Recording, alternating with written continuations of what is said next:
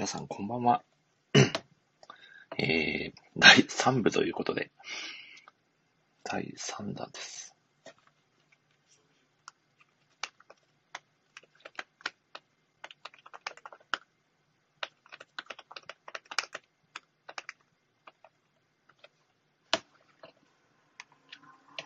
よいしょ。お、皆さんこんばんは。えーと、声は聞こえてますか？大丈夫ですか？えーと、ということで、みちえさん先ほどはありがとうございました。えーと、一旦ですね、えー、コメント欄にいていただいて、えー、まずはですね、沢さんと戸田井さん1回戦第2試合の、えー、メンバーをお呼びさせていただこうと思います。ちゃんと声聞こえてますかね？大丈夫かな？沢さんと戸田井さん。あれ？僕がいない？マジっすか？あれ？あ、戸田井さん、こんばんは。こんばんは。あ、よかったです。声聞こえてますか？あ、聞こえてますね。はい。よかったです、よかったです。あ、澤さんも聞こえてますか？あ、はい、こんばんは。あ、こんばんは。澤さん、戸田井さん、今日はありがとうごお願いしざいます。ます。はいお。願いします。お願いします。いや、今回もよく飛びますね、配信が。まあそうです。いやー、ちなみにいかがでしたか？先ほどの第一試合の様子は。おいやー、まあ、両方とも人気チームだから、こうね、うんうんいっ。ぱい名シーンがあって。そうですよね。語るところがね、はいどこを切り取るか。迷ってしまうぐらいですが。いやー、澤さんとトライさんは、ね、今回は山王工業を押してくださるということで、ど、どうですか？前日までの打ち合わせは、どのような感じだったのか教えていただければ。あの、ツツイッターのスペースでやらせてもらったんですけど。おうおうおうどうでした？いや、あの、いや、あの、なんだろう、こう、あんまり見方をよいしょするのもあれなんですけど、やっぱりはいトライさんの実の準備がものすごくて、おー、やはり。皆さんぜひ一回組んでほしいですね、トライさんと。ですか？みんながトあらゆるライさんと企画でスクラムをね、組んで、そうわ、組んでほしい。いいな。いや、戸田井さん、今回はちなみにプレゼン何枚になったんですか？スライド。いや、えー今回、なんかスライドっていう形式ではなくて、あ、そうなんですね。はい。はいで、実はあのーまあ、山王工業を語る上で、まあやっぱりこう、バックボーンっていうところが少ないので、うんうん。あのーまあ、選手一人一人の、まあ、どういう、まあ、背景だったりっていうのが少ないので、まあ、今回はこう、スライド作るっていうよりかは、うんうん。あのーまあ、試合の、まあ、ハイライトを全部、ちょっと書き出して。まあ、どのシーンで、まあ、どういうプレーをしたかっていうところで、ちょっと山王工業を分析してみたっていう形にはなります。いやー、楽しみですね、これは。まあ、前回の優勝、準優勝タッグですからね。そうですね。いや、これは澤さんも優勝して、あの作品を語ろうみたいなのもちょっと思い描いたりはされてるんですか？まあ、さっきあの得点を聞いて、はい。なるほどと思ったので、お？はい。ちょっと、何の作品にするかはちょっと悩むところですけど。いやー、ということは1回戦で負けるなんてはみじんも思っていないということですね。いや、ただね、商用っていう、こう、はいなんていうか、はい。あある種、こう、未知のチームといううか、ーん、確かに魅力は知ってるんですけど、こう、宮尾さんと小賀さんうんの、こう、掘り下げ力によって、はいなんかこう、全然知らなかった新しい一面が出てくるんじゃないかなって考えると、いやー、そうですよね。すごいなんか強敵だなっていうのは感じてるので。いやー、ちょっと不気味なね、そう存在ですよね。桃之内さんが紹介してありがとうございます。何度もぶっ飛んでるのにありがたいですね。いやー、ということで、あ、ではで、せっかくなんで、澤さんと戸田井さんにも、はいえー、ヨネさんが書いてくださったスペシャルイラストを、ツイッター上で、DM 上で共有させていただきます。ぜひ、ご感想を聞かせていただければと。めちゃくちゃかっこいいですよ、これ。さっき、あの、アイコンがみたいな話してたから、なんか僕のはいアイコンどうなってんのかなと思ってすげえ気になってるんですよ。あ、あの、僕が僭越ながら、あ勝手に、あー、なるほど。ああ、勝手にすごいこれ。ああ、これはすごい。これはテンション上がりませんか？戸田井さん、澤さんあ。これはすごいな。これすごいですね。えーですよね。もう米さん優勝ですよね。いや、すごいですね、これは。めちゃくちゃいいですね。いや、でしょう。めちゃくちゃかっこよくて、いやー、はいということで、参加特典ということで。いや、ありがとうございます。ありがとうございます。はい。いや、もう本当、ヨネさんに感謝ということで。お、そして、みちやさんとはい真冬さんが紹介し、お二方こんばんは。そして、宮尾さんがやはりヨネさん優勝。みちえさんもヨネさん優勝とおっしゃってくださっておりますね。えでも、小森さん、これ、はい右下の、右下の絵は大丈夫なんですか？これ。なんか、若干のなんか、あれこれおかしいなっていうのを感じるんですけど。まあもうそこはもう突っ込まないでいただいて、はい。あ、本当ですか？まあ、ああなるほどあくまで、あのーまあ、うんライバル関係というかね、まあ、はい。あの方が一番好きっていうおっしゃられてたんで、じゃあもういいかなと思って、はい。ちょっと今、今これ攻撃の手札に加えたくなっちゃった。これも、悪いね。はい、トーナメントが終わった後に全体公開なんで、まあこれは、はいそうで。すね。はい。ちょっと、はい。突っ込まないような感じで。はい。はいわかりました。ヨネさんがこれ毎回褒めてもらえる感じですか？ありがとうございます。いや、もう毎回やりますよ。あちょっと、はいまあいいや。最終的に優勝得点全部ヨネさんが持っていかれる可能性もありますからね。そういやー、お、ヒヨさんが紹介してありがとうございます。お、大好物さんが糸を満たして、これはもうね、今見れるのは参加者さんだけの特典でございますからね。ということで、澤さんと大さん、今日はよろしくお願いします。お、お願いしますお願いします。よいしょ。では、えー、宮尾さんと、えー、岡さんもご招待をさせていただきます。ちょっと音声がね、ぶっ飛ばないか心配ですね。どうでしょう？お、宮尾さんこんばんは。どうもどうも。そうです。声が聞こえておりますか？皆さん大丈夫あ、ですか？聞こえます。大丈夫です。あ、澤さん、戸田さんも宮尾さんの声大丈夫ですか？聞こえてますか？あ、はい、聞こえます。あ、はいよかったで。ますはい。そして、小川さんが黙ってるんですけど、何かぶっ込んでくるつもりですかね？小川さん、こんばんは。こんばんは。森さん、やってくれましたね、本当に。何を、どれを？もう、どれに関して？は本当に、いや、もうエースキラー森氏だなと思って、多分この試合にはい勝つために、はい。ガガッキーの結婚早めましたよね。本当に、やられた。いやいや、小川さん、これ、あれですよ、今世紀最大の濡れ衣ですよ、それはもう。ちょっともう満身創痍なんですが、はい、頑張ります。いや、小川さん、もうこれはもう完全に自己責任です、それは。いや、ということでともえー食らってる。食らってますね。いや、ということで、宮尾さん、小川さんです。いや、お二方、本日はよろしくお願いします。あ、よろしくお願いします。今回は宮尾さんと小川さんが翔陽高校を飾ってくるということで、お二方、いかがでしょう？何か、あの、ミーティングや打ち合わせですね、あの、やられてたんですか？ちなみにですけど。そうですね。おーあの。小川さんとズームでミーティングをしたんですけれども、二人とも、まあまあ、あの、普通に、あの、ビジネスパーソンなんで、危うくなんか商談したいそうになる、なって、ちょということですかっと変なことが売られそうになって、どっちの方向に行ってるんですか？えはい。え危なかったです、ちょっと。いやー、いや、でも、でもすごい、あの、めちゃくちゃいい打ち合わせができて、はい。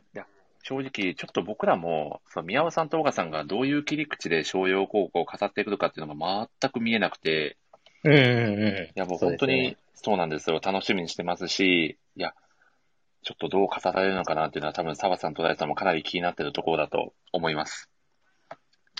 そうですね。ははいい。ぜひ楽しみにしていただければといやー、ありがたいですね。そして、えー、小川さんと宮尾さんにもですね、えー、ヨネさんの書いていただいた、えーファンアートの画像をですね、DM 上で、ちょっと共有させていただくので、ぜひあのご覧いただければと思います。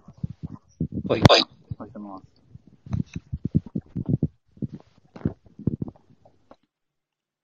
どうですか？見れますか？あ、あ、間違えた。ヨネさんに送っちゃった。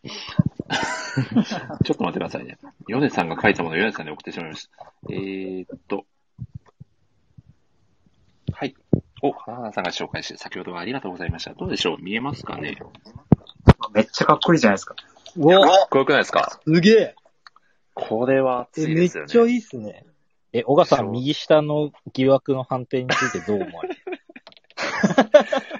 だって、小川さんに聞いたら、小川さんがこう言う言われたので、もうこれは、はいそうか、それで行くしかないかなと。一番好きって言われてたんで。まあ、はいた。だ、いやあの、キャラクターを押すのとチームを押すのってまた別じゃないですか、岡さん。なるほど、なるほど。はい。あ、そうですね。いや、ですよね僕としてはめっちゃ嬉しいっすよ、これ。あ、本当ですか？よかったです。はい。いやー、でもこれは本当に上がりますよね、テンション。これやばいですね。ですよね。いやー、なんで皆さんでヨネさんに、ね、あの、お礼を言いましょうということで、ヨネさん本当にありがとうございます。ありがとうございます。ありがとうございますいやー、そして、花花さん、先ほどありがとうございましたということで。いやー、ではですね、早速、1回戦第2試合を始めていきたいと思います。はい。ということで、えー今回ですね、えーちょっと、ある事件があって、昇進の小川さんにですね、先行高校を決める権利をお与えしようと思います。はい。決めれるかどうか迷うですね。そんな状態ですか？大丈夫ですか？皆さんどうします？かどうしましょう？じゃあ先行でいきましょうか。はい、じゃあ、先行で。かしこまりました。では先行は宮尾さん、小川さんの、えー、商用高校ということで、では早速、お願いします。はい。えーじゃあよろしくお願いします。じゃあ最初にちょっとですね、あの、はいオープニングアクトというか、パフォーマンスをいただきたいと思います。えーご清聴ください。はい。インターハイへ行くのは、誰だ商用商用ありがとうございます。はい。えーということでですね、もうこれできればもうえーもう今日これでおしまいです。おしまいなんですか？僕、僕は応援団なんで今日は、はい。なるほど。はいじゃあ、気気を取り直して、えっ、と、商用のですね、あの、押せるポイントを語っていきたいなと思います。やえっ、と、まずですね、商用のあの、押せるポイントなんですけれども、うんうんうんあの、一番はですね、あの、チームとしての一体感ですね。それがすごくあるチームが商用だなというふうに思ってます。で、それはですね、あの、さっきの応援ですね、あの、ベンチ外のですね、部員が一丸となって応援するっていうのにも現れてますし、あと、えっ、と、スタメンのですね、えータイプにも現れていると思います。えーどういうことかというとですね、例えばあの、生意気そうなですね、高野とか長野がですねうん、あの、同級生の藤間の指示に対してめちゃくちゃ素直に入ってですね、返事をしたりとか、あと、三井と因縁があるですね、長谷川は目立たないけれども、チームに貢献するプレーをしたりとか、あとですね、ナンバー2のセンター花形ですね、は、エースでキャプテンで監督のですね、藤間の負担を減らそうとしたりとか、全員がですね、すごいこう、フォアザチームのですね、精神を持っているっていうところが押せるポイントです。でですね、なんでですね、これほど一体感のあるチームを作ることができたのかというところをですね、すごくこう考えてるんですけども、えー一番の要因はですね、やっぱりその藤間にあるんじゃないのかと思います。ということでですね、えー今回はですね、えー商用藤間に学ぶ、えー強くてですね、一体感のあるチームを作るリーダーシップというテーマでですね、えお伝えしたいなというふうに思います。え編集部とかですね、えチームでですね、活躍したいライターの方にも役立つ話をしたいと思いますので、えーぜひ聞いていただければと思います。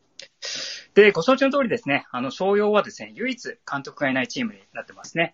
えそんな商用のですね、え選手権監督が、えご存知、藤間です。4番、ポイントガード、178センチ、66キロ、そしてサウスポーっていうですね、しかもイケメンっていう、まあ完璧な、選手なんですけれども、まあそんなですね、あの、藤間の特徴というのは、選手権監督、いわゆるプレイングマネージャーというものですね。で、プレイングマネージャーってめちゃくちゃこう難易度高いじゃないですか。まあ会社とかでもですね、よくその、業績管理とか、えっ、と、人材、育成とかですね、行いながら営業もやるみたいなですね。まあそういうプレイングマネージャーの、え人っていうのが、え結構いらっしゃるかと思うんですけども、まあどっちつかずになったりとかしてですね、すごすごく大変っていうのがあると思います。えー、商用のですね、藤間は、え選手権監督。で、しかもですね、キャプテンでエースということでですね、まあ非常にこうやることが多いっていうですね、まあ、えそんな、しかもですね、えー、商用は強豪高校ということでプレッシャーもあるというですね、まあそんな、えチームを率いるですね、藤間の、えリーダーシップについてですね、え本日は解説したいと思います。えーキーワードはですね、あの、3つあるというのを思ってるんですけども、えー1つは統率力、2つ目は指導力、で、3番目は育成力になります。で、1番目がですね、まず統率力ですね。まあ、強豪校でですね、まあ、ざっと100名を超えるんじゃないかっていう部員を束ねているということで、まあ、そういったですね、部員がやめずについてきているという。で、ベンチガイドのですね、あの、応援という形でチームの力となるということで、まあ、一人一人をですね、こう、藤間がすごくこう、ケアしてるんじゃないのかなというのを思います。で、2番目がですね、え指導力。え声掛けっていうのがですね、こう、非常にこう、適切だなというふうに思います。まあ、これですね、いわゆるティーチングとコーチングっていうものをですね、あの、使い分けをしていて、まあ、ティーチングっていうのはですね、まあ、正解を教える言葉。まあ、例えばですね、ハーフタイムに、えー、高野と長尾に対してですね、あの、的確な指示を出したりとかですね。で、もう一つがコーチングっていうのなんですけども、まあ、コーチングはですね、こう、正解を引き出す言葉。まあ、例えばですね、えー自分を出していいぞというですね、一言で、まあ、消極的だったですね、長谷川の、まあ、積極性を引き出したりとか、っていうところですね、まあ、非常にこの指導力、えー声掛けっていうのがですね、適切だな、というふうに思います。で、藤間のすごいところ、え3番目はですね、えー育成力ですね。えこれは2年の伊藤をですね、スタメンに選んだりとか、育成に力を入れているってことがわかります。またですね、あの、商業というチームなんですけれども、えスタメンにですね、あの、3年生が多いということで、まあ、他のですね、チームに比べると、才能に頼っていないっていうところが特徴なんじゃないかなと思います。で、それでですね、また組織にとってすごくこう重要なのが、まあ、ナンバー2っていうのをですね、こうどう育成するかっていうのが重要なんですね。そのナンバー2、えー商用においてはですね、花形がですね、ナンバー2に当たるんですけども、その花形のですね、能力を信じて任せたぞ、花形とかいう感じでですね、まあ、それでこう存在感のあるセンターにこう育て上げたということで、非常にこのですね、勝負と育成のですね、バランス感覚っていうところが抜群っていうところがですね、その藤間のすごいところだと思います。まあそういったですね、統率力、指導力、そしてですね、育成力っていうのをですね、まあ藤間に学んでですね、えー強いチームの作りを参考にしていただきたいっていうのがですね、えー本日のお話でございました。で、最後にですね、あのー藤間の素晴らしいところなんですけれども、まあ実はそれあの、負け様にも現れてるというのも思うんですね。で、まああの、湘北と、えーまあ湘陽が戦うわけですけども、まああの、えっ、と、残念ながらですね、湘陽高校負けてしまうんですね。まあそれに対して、えー負けたですね、あの、藤間が放った一言っていうのがですね、まあ監督がいないっていうことにですね、えー言い訳一つせずに、えーありがとうございましたっていうですね、もうめちゃくちゃ潔い一言だけ残して、そしてこう負けて、えー去っていく。ですね。まあ、やっぱり失敗したりとか、まあ、勝てなかった時ですね。そういった時の態度に、そのリーダーとしての器が現れている。ですね。まあ、だからこそですね、まあ、冬の選手権にもですね、3年生全員が残ったっていうですね、そういったその、え、商用のですね、え一体感っていうのがですね、現れてるんじゃないのかなと思います。まあ、そういったですね、まあ、リーダーシップある藤間が、えー作り上げたですね、えー最も一体感のある商用こそですね、えー一番推すべきチームなんじゃないかな、というのがですね、えー今回の、えーお伝えしたいポイントでした。はい、以上です。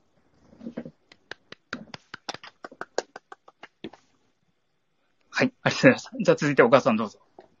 はい。では、早速プレゼンさせていただければと思うんですけど、まあ、商用を押すこと自身、自体に、ちょっと不思議に思う方もいると思うんですが、まあ、スラムダンクの基礎はですね、商用戦であり、まあ、必要不可欠な試合であるということを断言させていただきます。で、なぜその必要不可欠と言えるかっていう、まあ、チームだけじゃなくて、その商用性の域みたいなものを、まあ、3つの点において語ろうかなと思います。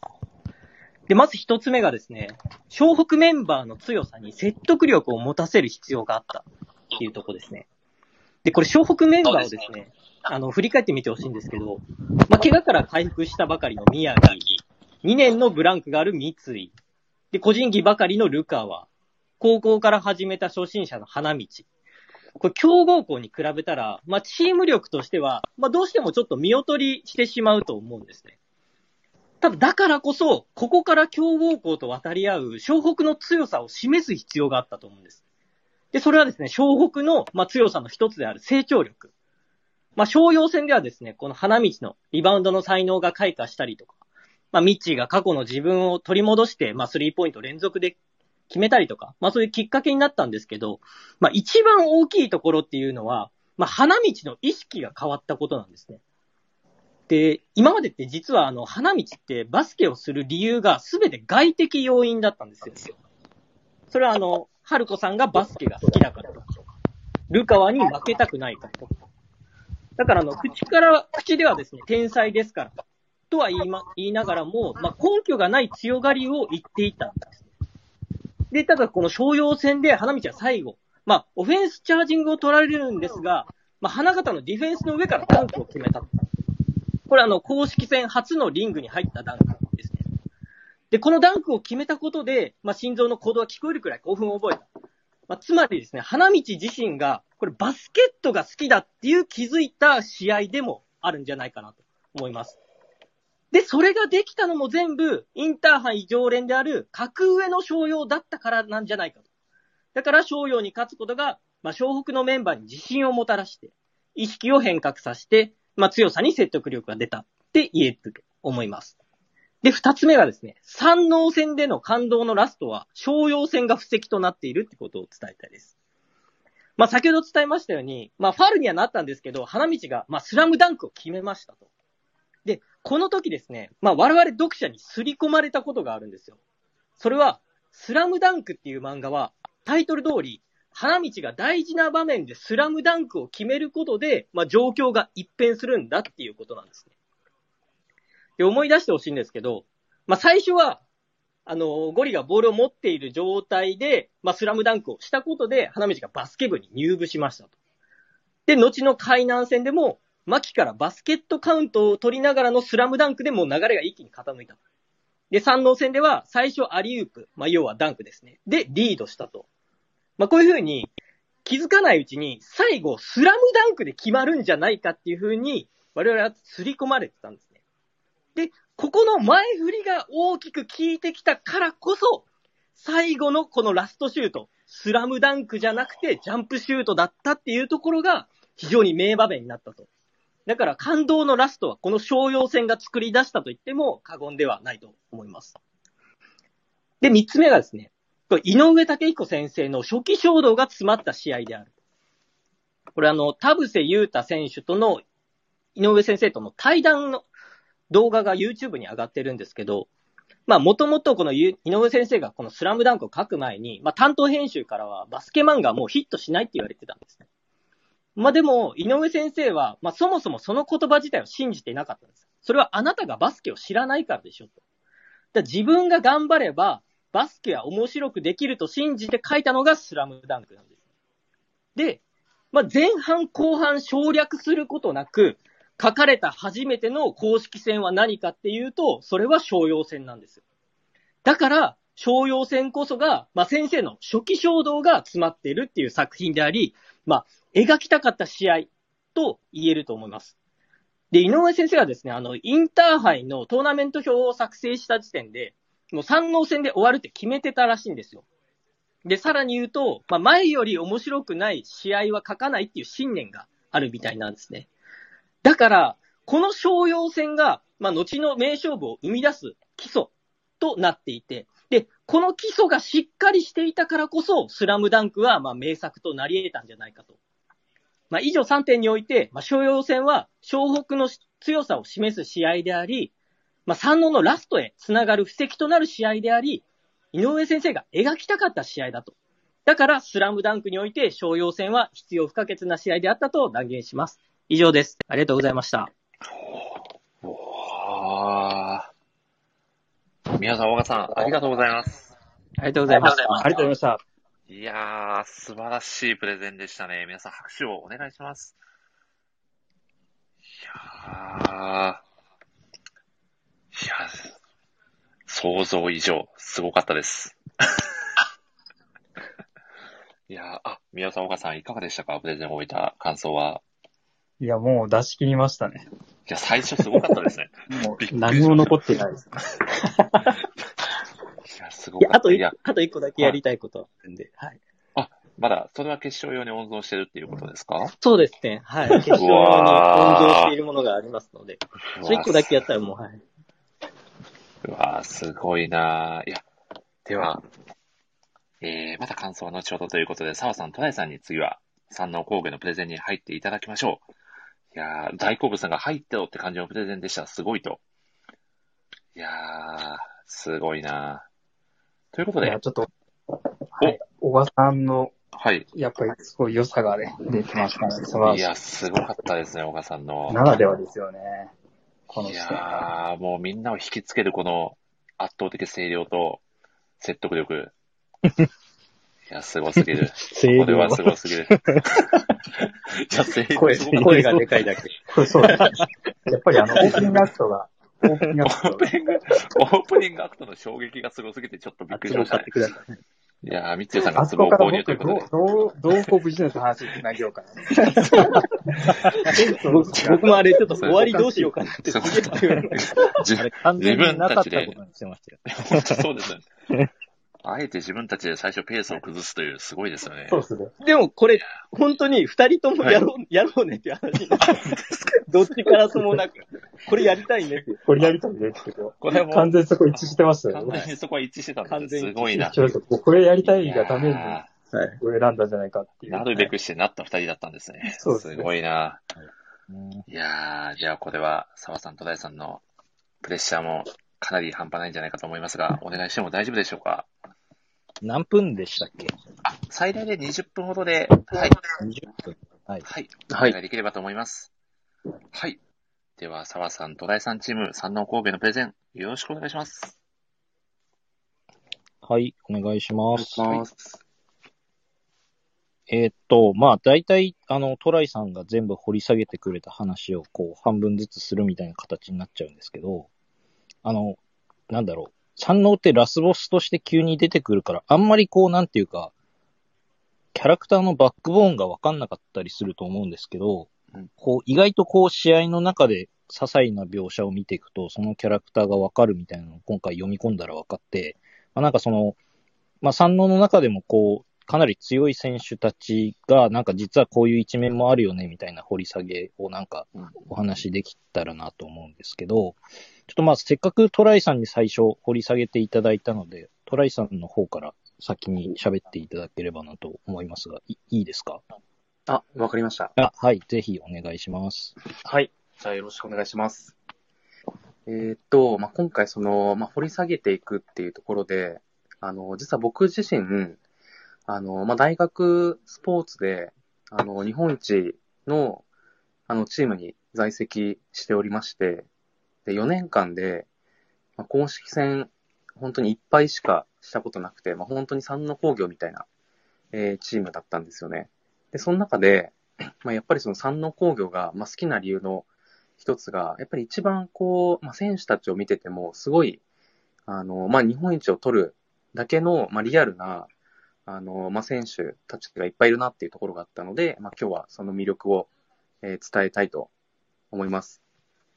で、えっ、と、僕が、あのまあ、好きな、えー選手でもある、まずはあのまあ、川田選手なんですけども、まあ、本当に川田兄でも日本一の、まあ、センターであり、まあ、大学生を含めて、まあ、全国、まあ、3本の指に入るっていうぐらいの、まあ、イメージなんですけども、まあ、その中で、まあ、僕が、まあ、注目するポイントとしては、やっぱりあの、川田っていうのは、えっ、と、深津と、まあ、一緒で、あの、この山王工業を、まあ、背負うだけの、まあ、キャプテンシーというか、まあ、リーダーシップを、えー取っております。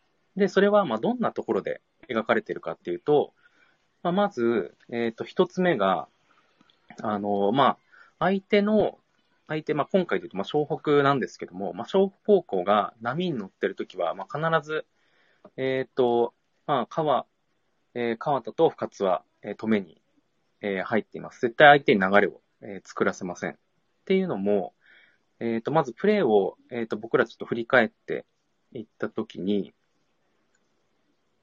えっ、と、かなりこう、前半で、えっ、と、湘北が流れを掴んでいった際に、えっ、と、川田が、えっ、と、流れを完全に止めます。で、その中で、えー注目してほしいプレーは、えっ、と、宮城の、まあ、ゾーンプレスの突破も止めて、ルカワ桜木、まあ、赤木のシュートブロックを止めて、えー、川田がまあダンクシュートをするっていうシーンがあるんですけど、まあ、ここも、えっ、と、まあ、湘北の流れを止めて、まず、えー決めております。で、その中で二つ目僕がやっぱ川田の好きなところでは、まあ、一番、えっ、と、まあ、選手としての、ま、ポテンシャルが、えー高いと思っています。っていうのは、えっ、と、まあ、桜木、まあ、皆さん大好きだと思うんですけど、まあ、桜木って、ま、最初、あの、分析する前までは僕らってこう、まあ、それもなく読んでるんで桜木の凄さってわかると思うんですけど、まあ、ほとんど素人の、えっ、と、中でやってきたと思うんですよね。で、その中で、あの、まあ、この、笑福と山王戦では、まあ、桜木が、あの、一回ベンチに引いてから、まあ、オフェンスリバウンドを取って流れを変えていくんですけども、まあ、その後で、あの、川田が、あの、まあ、桜木のマークをつきます。で、その桜木のマークをついて、一回、あの、マッチアップしたときに、あの、まずい分長いこと宙にいるんだな。まあ、そして着地するや速攻の先頭をかける、あの、脚力、ブロックにフルパワーでジャンプした後、あれだけのダッシュはナビじゃできねえ。誰もそんなこと見てやしねえだろうがっていうシーンがあるんですけど、この桜木の1回の、えー、とジャンプを退治した後に、まあ、すぐに、えっ、と、まあ、桜木の、えっ、と、攻略法っていうところで、ワンプレイ見た後に、もうすぐに、えっ、と、まあ、桜木を飛ばせないっていう、まあ、そもそもの一手を打ちます。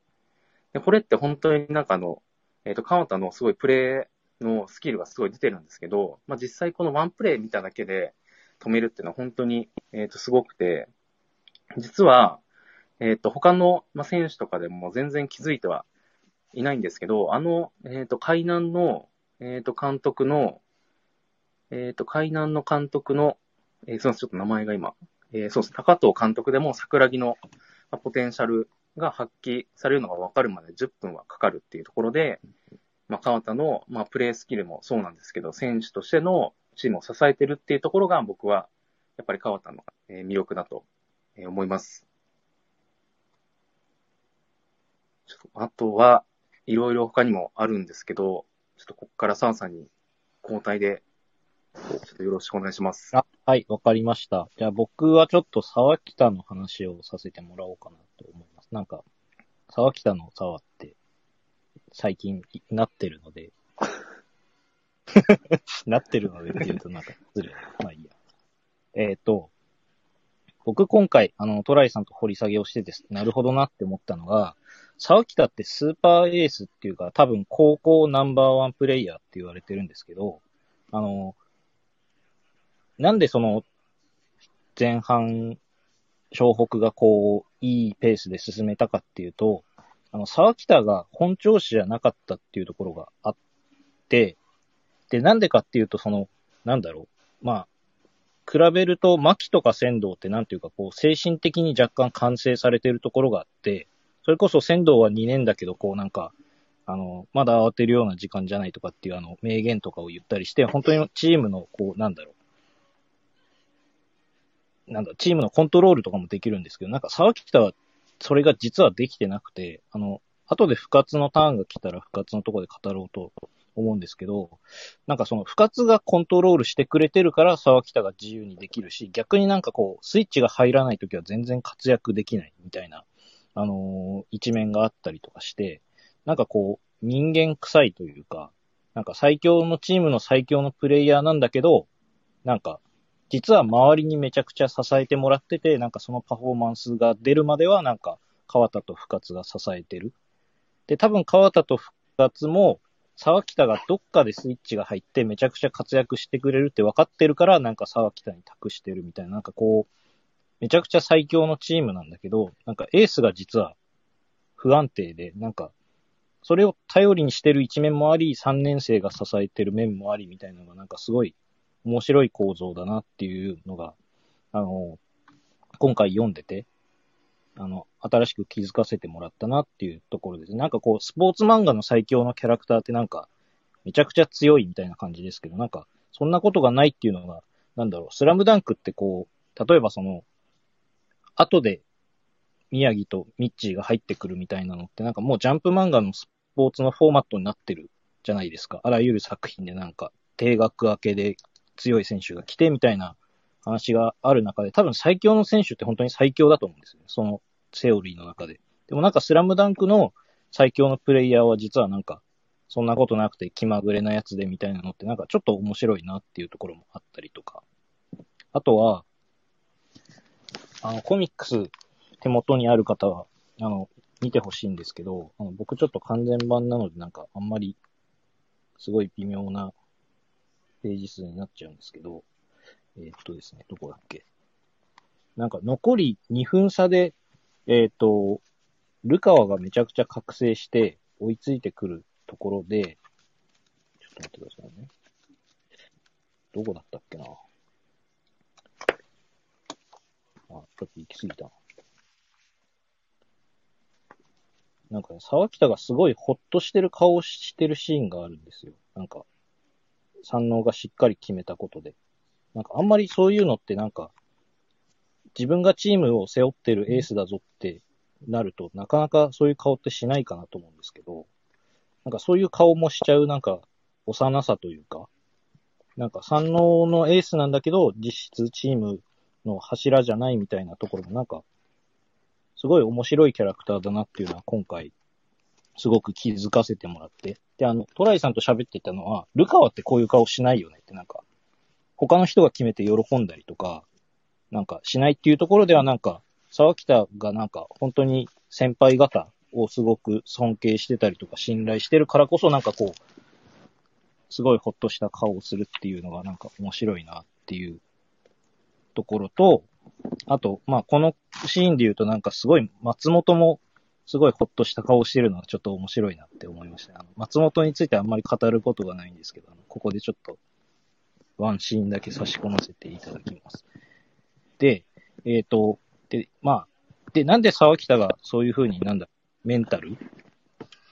がこう不安定な中で、まあ、伸び伸びプレイできてるのかなっていうのは、えっ、と、これもトライさんに教えてもらったんですけど、まあ川田と深津がそれぞれあの、りょうたとゴリに完全に負けてるシーンってないんですよね。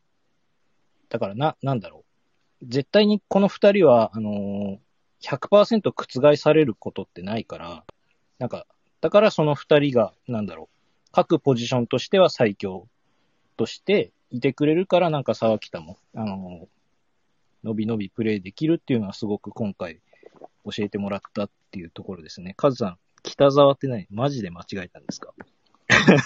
なんかコメント欄で、なんか間違えてるけど。え、漫画の展開をね、踏襲して間違えてくれたのかなと思うんですけど。うん、っていう感じであの、いやなんか、沢北から沢を取ったみたいなところでなんか、注目せざるを得なかったんですけど、なんか注目すると、なんか、今までその三能戦ってやっぱり、湘北をずっと応援してきた中で急に出てきた敵としてしか読めてなかったんですけど、なんか三能視点で読むとすごい面白いチームだなっていうのがすごく、沢北を見てて分かったかなっていうところは、なんか今回すごい学びだったかなっていうところですね。はい。そんな感じですけど、まだ結構時間余ってんのかな？まだ5分ぐらい余ってそうな気しますね。そうですね。そしたら、僕、不活の、うん、不活の話をトライさんにしていただくかな。いあ、わかりました。や、他のキャラでも全然大丈夫です。いや、そしたらちょっと、不活いきますね。はい。えっ、と、まあ、不活は、まあ、山王工業の、まあ、キャプテンなんですけど、まあ、皆さん、スラムダンク、まあ、読まれてる方が多いと思う中で、まあ、キャプテンって、まあ、どのチームも、まあ、本当にこう、キャプテンシーというか、まあ、理想のキャプテン像だと思うんですよね。で、みんなこう、リーダーシップがあって信頼されていて。けど、まあ、山王工業の不活に関しては、確かに、まあ、すごいプレイヤーであり、信頼はされているんですけど、めちゃくちゃこう、キャプテンっぽくないっていう僕は最初印象を、えっ、と、受けてました。だけど、まあ、実際読み込んでいくと、実は、本当は、あの、めちゃくちゃキャプテンっぽくて、まあ、それは、まあ、プレイでまず、えっ、と、出ていますと。で、冒頭僕が、まあ、川田と深津が、まあ、このチームを引っ張っているっていうところで、深津は必ず、あの、相手が、あの、まあ、キーポイントで得点するシーン。例えば、まあ、最初の、まあ、宮城からの桜木のアーリーウープ決めた後は必ず深津が、えっ、と、得点を、え返しています。っていう形で、深津って実は相手が、こう、流れを作るときは必ず、あの、深津も止めに入っていますと。で、他にも、例えば深津は、えっ、と、流れを変える、えっ、と、止めているシーンで言うと、深津が止めているシーンは、えっ、と、三井が、まあ、スリーポイントを、あの、まあ、3連続で決めるし、まず三井がスリーポイント決めた後にも、まあ、深津が、えっ、と、スリーポイントで返す。で、その後に、まあ、あの、インテンショナルファールで宮城を止めるっていう、まあ、そのちょっとあの、ファールをもらっちゃったんですけども、流れを、まず重複に行かせないっていうところで、まあ、プレー面で、まず、まあ、リーダーシップを、まあ、チームの、えっ、と、リーダーを取っております。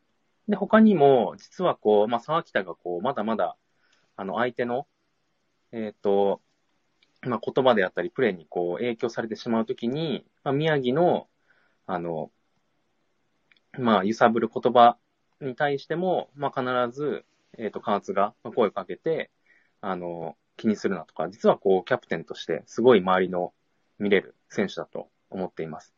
で、僕がやっぱり一番、あの、河津が、まあ、好きなところでもあるんですけど、まあ、残り、えー最後、こう、逆転、湘北にされてしまって、で、タイムアウト放棄する代わりに、あの、堂本監督が、まあ、河津の、えー選択に、まあ、全てをかけるっていうところで、で、最後に、あの、まあ、サインプレーをするんですけども、まあ、そこに、まあ、沢北をシュートさせるっていうサインプレーを選ぶんですよね。で、この場面って、あの、丸川に、丸川が覚醒して、かなりこう、沢北がボロボロに敗れていく中で、まあ、最後ほぼワンプレーだと思ってるシーンで、まあ、エースに信頼して得点を決めさせるっていうのは、まあ、僕は本当にキャプテンとして、まあよく最後の最後で、あの、この選択を選んだなっていうところは僕がやっぱりこう、あの、河津がまあキャプテンであり、まあ、この山王っていうチームの柱だったっていうところがこう描かれている、えーシーンだと思います。で、えっ、と、他にも、あの、実はいろいろと、まあ、澤さんと分析していく中で、あの、まあ、面白かったシーンとか、うんうん。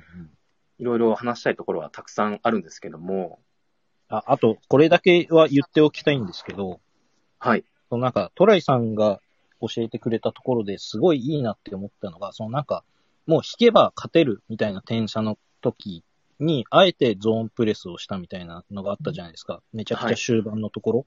はいあ。そこで、そのなんか、引いて守って勝っても、なんか本人たちのその、その後のバスケ人生のためにならないから、あえてゾーンプレスで、その自分たちのスタイルで、まあ、勝たないとっていうところをなんか、やらせてあげたっていうところではなんかその、堂本監督先般みたいなこと結構ネタとかで言われたりしますけど、いやなんかそういうスケールじゃなくて、なんか、まああの、一番最後負けた時にかけた言葉とかもそうですけど、なんか、じゃあ今このインターハイ優勝できればなんか安全策で勝ってもいいよねっていうんじゃなくて、なんかちゃんとその子たちのことを考えたプレーをさせてあげて、まあその結果その湘北の勢いに負けてしまったっていうところはあるんですけど、監督も素晴らしいチームだなっていうのは今回話してすごい学びになったので、あの、堂本監督の采配に疑問がある方はちょっと、もうちょっと広い視点で見ていただけるといいのかなっていうのは、今回すごく、なんか一番、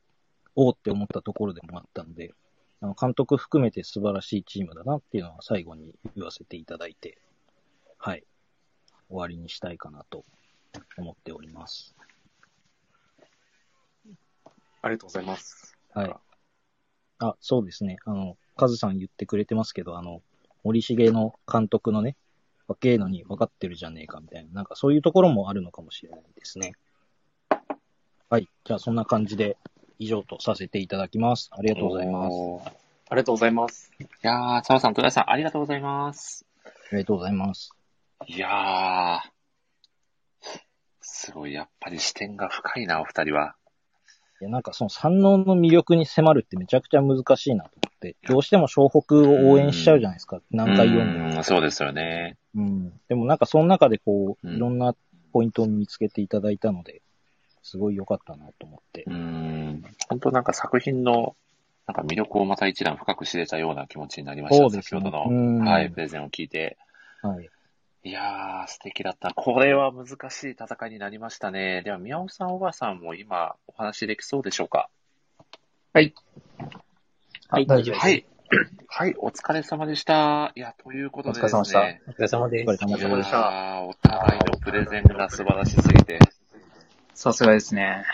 これは、本当にどっちが勝つかわからないですね。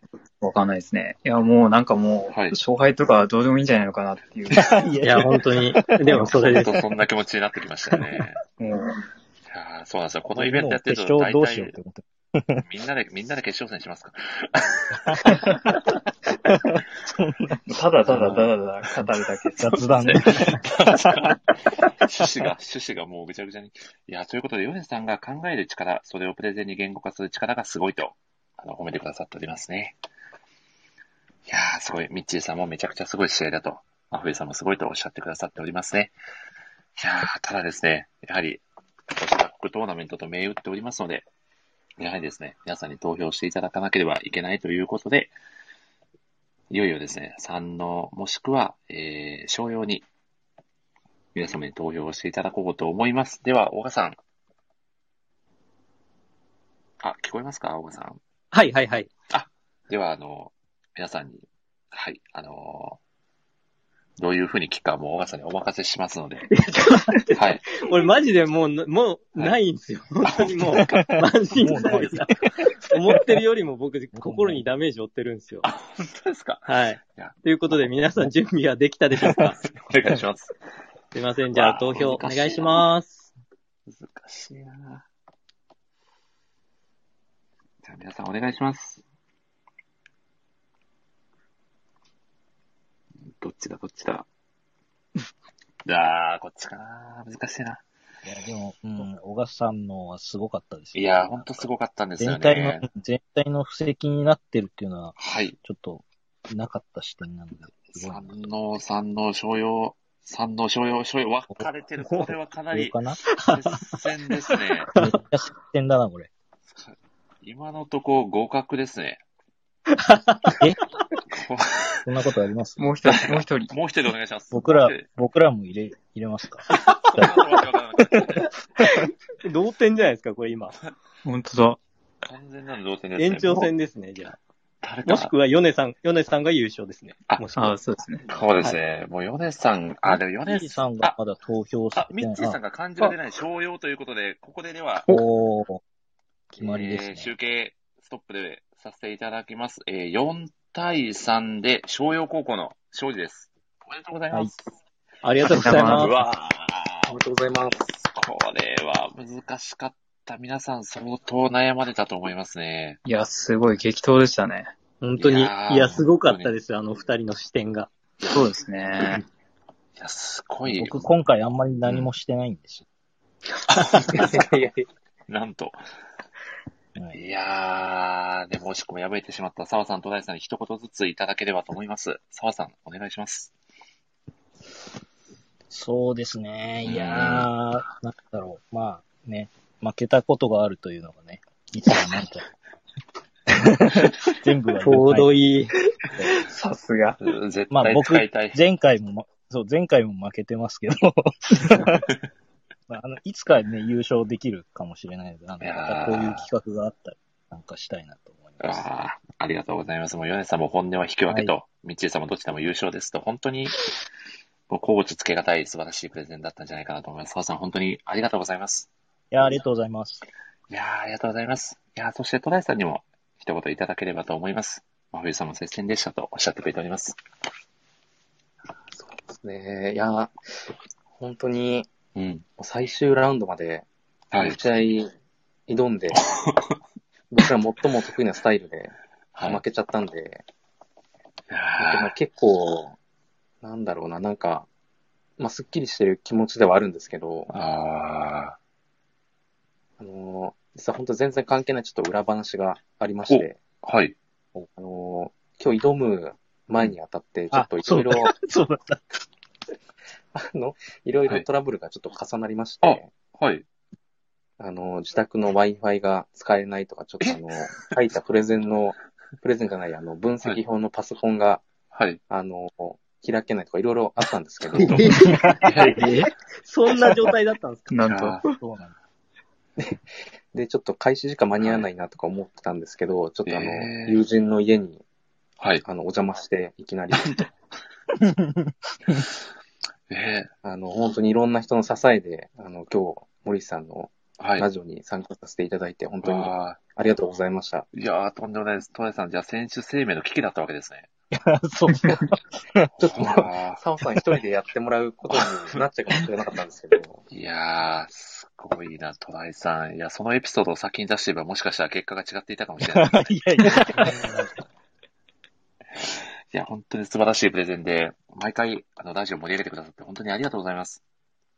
本当にこちらこそ参加させていただきありがとうございました。いやー、とんでもないです。戸田井さんも、ちょっとこの後は、あの、早期でリハビリに入っていただければと思いますので。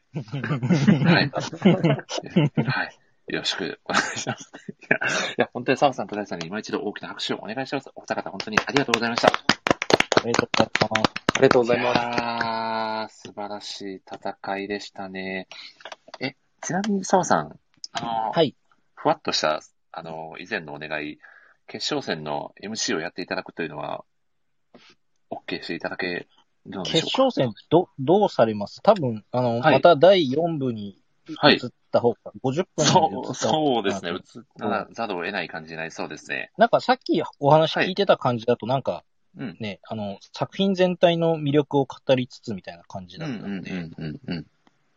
なんか最初は雑談してもらいつつ、なんか僕が質問考えて、ちょっと途中で投げさせてなるほど、なるほど。わわかりました。じゃあ、えっ、と、雑談が尽きかけてきたら、澤さんをお呼びして回していただくという形で。あ、いや、僕、あの、最初から入ってはいます。あ最初から入っててっていう形です。わ、かりました。はい、喋らない。ではいえ、喋らない？ね、何でしょう。いやいやいや、あの、いや、混ざりたくなって普通に喋ったらなんか意味わかんなくなっちゃうので。あ、かしこまりました。じゃあ、えー程よいタイミングで、しっかりと切り込んでいただくということで。まあはいでも、沢北さんほど、沢さんほどね、ドライブを決めるやつはなかなか全国でもいないですからね。沢北さん。沢沢北さん沢さんと、北さんとミッチーんさんが生まれましたよね。ごちゃごちゃになりましたもん。いやー、でも解明しようミッチーさんが。ということで、では、えっ、と、トライさんにはまた、えー、リスナーに戻っていただいて、はい。はい決勝戦の模様を聞いていただければと思います。本当にありがとうございました。ありがとうございました。ありがとうございます。はい。では、えっ、と、ボタンを押させていただきます。では、えー、ミッチーさんにそのまま入ってきていただきましょうか。ミッチーさんは、えっ、と、招待させていただきます。うんうんお、ミッチーさん、こんばんは。お願いします。お願いします。いや。ついに、ついにミッチーさん、決勝までたどり着きましたね。やったーいやー、やりましたいですね。決勝戦。ねえ、どうしましょうね。いやー、ほんと、ほぼノープランですけど、頑張っていきましょ はい。頑張りましょなんか、う。いやー、と、あれですよ、い一番好きなシーンとか、あの、うん全然推しチームじゃないので、なんか、このシーンめっちゃいいですよね、とか。う。うん。うん。いいですね。あ、これもう始まってる感じですか？まだまだです。あ、まあ、あ、本当ですか。第4部に行くまでのアイドリングトークみたいな感じですかね。そうですね。うーん。かしこまりました。どう、どうでしょう、ミッチーさん。一番好きなシーンってどこですか？一番好きなシーンは、そうですね。うんうん。ねえいいろいろありますようね。んもうやっぱりミッチー覚醒して、うんうん。なんだろう、あの、ね、あの、シュートが、三のね、三のせかな、最後ほんと疲れちゃってるんだけど、その、シュートの、ボールの入る音で、何度でもこう、立ち上がるみたいな。あそこかなあー、なるほど。やはりミッチーさんはミッチーを押してますもんね。押しますね。うん。いやー、素敵ですね。宮尾さんはいかがですか？おいや、実は僕も三井幸めちゃくちゃ好きなんですよ。ありがとうござい商用は。商用じゃないんだ。いや、そうなんですよ。商用も好きなんですけれども、うんうん。まあ、湘北で誰好きかって言われたら三井幸が一番好きなんで。おー。はい。あとあの、漫画は関係ないですけど、僕もあの、子供の頃のあだ名がミッチーだったんで、おー。えーそうなんだええ、じゃあダブルミッチーですか、今日は。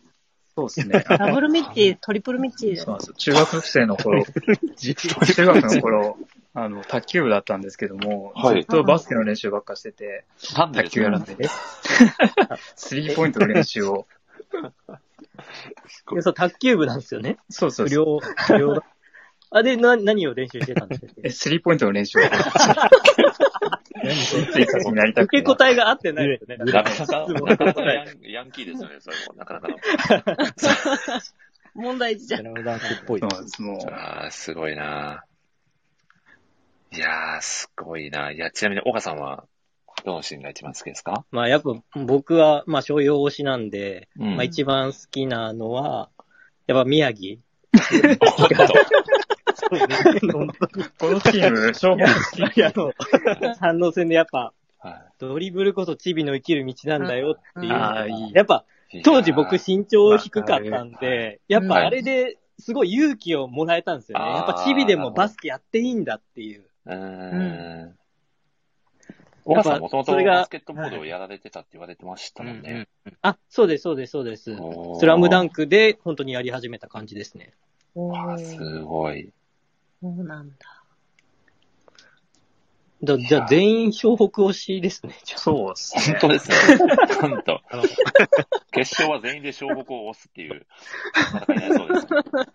いや、あの、判定出た後だから言うけど、小川さん、東北をしてましたからね。確かに。あの、それは気づかれたらやばいなって思ってました。いやフェアなんで言わなかったですけど。いやさんどこまでもフェアだな。素晴らしいな。イラストもね、そう、イラストもちょっとね、あの、ヨネさんのイラストは素晴らしいんです。はいまあ右下にね、あるんですよね。そうですね。見ていただくとわかるんですけど、なんか、後ほど見ていただければ、そうです僕がな何を押していたのか。今、今言ってしまったような気もしなくもない。いやーすごいな。いや、でも僕何気に一番好きなシーンって結構その、と時々で変わっちゃうんですけど、、はいつ見ても好きだなっていうのは、これ実はあのメインどころのキャラクターじゃないんですけど、はい。うんはい山王戦で、あの、はいベンチにいる、あの、一年生の石井っていう子が、メガネかけてるあやつそうです。泣きながら湘北に入ってよかったってつぶやくシーンがめちゃめちゃ好きです。ーん。あーはい。いやわかるー、熱いですよね。試合にはね、まあ、直接参加してるわけじゃないんですけど、うん本当になんか心から出たセリフだなって思って。はいはいはい。やっぱ、スタメン以外のメンバーも、だからすごい、翔くんも魅力的ですよね。確かに。うんうんまあ本当小暮くんしかり、ね、はい。安田もそうですし。はい。うん。で、森さん、各、各にね、はい疑惑を持って、そうなんですよ。ちょっとこれ、商商用用で戦う機会があったら、ちょっとお話ししようかなって思ってたんですけど、はいはいはい。あの、桜木が退場するじゃないですか、商用戦で。はい。はい。で、ラスト1分50秒で核に交代するじゃないですか。あ、しましたね。はい。うん 核で1分50秒も持つのかなっていう、僕の中の疑問あれすごいですよね。はい。あれ、だってアニメ版では描かれてますけど、漫画は丸、はい丸カットですからね。そうなんですよね。いや、核で1分50秒も商用の、商用の攻撃を防げる気がしないんですよね、僕。うん。そうそううん。最後の記録振り絞ったとはいえ。はいいや、。そうなんですよ。どれだけ振り絞ったところでね、こいつは全く問題にならんってボードに言われてるぐらいですからね。そうですあでも、各はあの、ギリギはいリその、アウトオブバンズになりそうなボールを、ちゃんと拾ってましたから。あのシーン結構スラムダンク多いんですけど。いや、ただまあ、そうですね。まあ、ちょっと高野と長野が最後の、最後までおとなしすぎたのかなっていう僕の中の印象ですね。そうですねはなるほどね。い。だから、ちょっとそこはね、藤間の支配力がちょっと最後まで及ばなくなっちゃったのかなっていうところはそうで、すね。ちょっとルーキーコンビにやられてしまいましたね。そうですね。なのでこれでも、それ、それで言うと、ちょっと一個話してもいいですか？はい。うんあの、まあ、皆さん、今でも多分やられてると思うんですけど、うん。まあ、スラムダンクって、スーファミのゲームがあるんですよ。ごめんなさい僕いやそれ僕やったことあります。今であります。多分今でも継続してやってると思うんですけど、うんあれで、あの、商用のチームを選んだ時に、はいタイムアウト取ると、はい。はい。高野と長野だけ絶対絶好調になるんですよ。そして、米さんでやってましたって、米さんもやってたんですね。元気で。嬉しいな。で、それは、藤間が、だからタイムアウト取った時にあの二人を鼓舞してたからなんですよ。あーおそその、もうエビデンスになってるっていう。そうですね。ちなちなみに、藤間に多分、ケツをバシバシ叩かれたんそうです、そうです、そうです。ちなみに岡さん、そのゲームって確か本当に40分リアルでやるやつですよね、スラムダンク。40、時間選べてるような気しますけど、でも結構長かった気は、覚えはあります。確かね、確かストーリーモードだと本当に前後半20分ずつやるんですよ。はいはいはいはい。うんで、リバウンドを取るときになんかボタンをめちゃくちゃ連打しないといけなくて、リバウンドを取るときに A ボタン連打しないといけなくて、はい友達とやってて、あの A ボタン陥没しましたね。結構な確率で指から血を流すっていう。すごい、すごいんですよ。なんか、そうですね。赤木がゴリラランクをしたら赤木も絶好調になって、あ、そうそうそうそう。はいすごい、よく覚えてる。よく覚えてますね。赤木もスリー、赤木のスリーポイントが入りまくるっていう謎のゲームバランスだったんですね。あ絶好調だとスリー誰でも入りますよ。触れたことないと思うめちゃくちゃ面白いね、これ。めちゃくちゃ面白いですよね。いや昔のゲームならではだなって思って。はい赤木のスリー、いいですね。ヨネさんが覚えてない、今入れたい。このメンバーで今入れたいと、このメンバーでやったらめちゃくちゃ楽しいと思います。めちゃくちゃ盛り上がりますね。多分1時間になるので、お、では、ちょっとでは、そうそう、移第3行した方が、部は、はい。はい。締めさせていただいて、第4部に移行させていただこうと思います。はい。はい皆さんご参加いただけるでしたら、また後ほど第4部でお会いしましょう。はい。では、一旦終了させていただきます。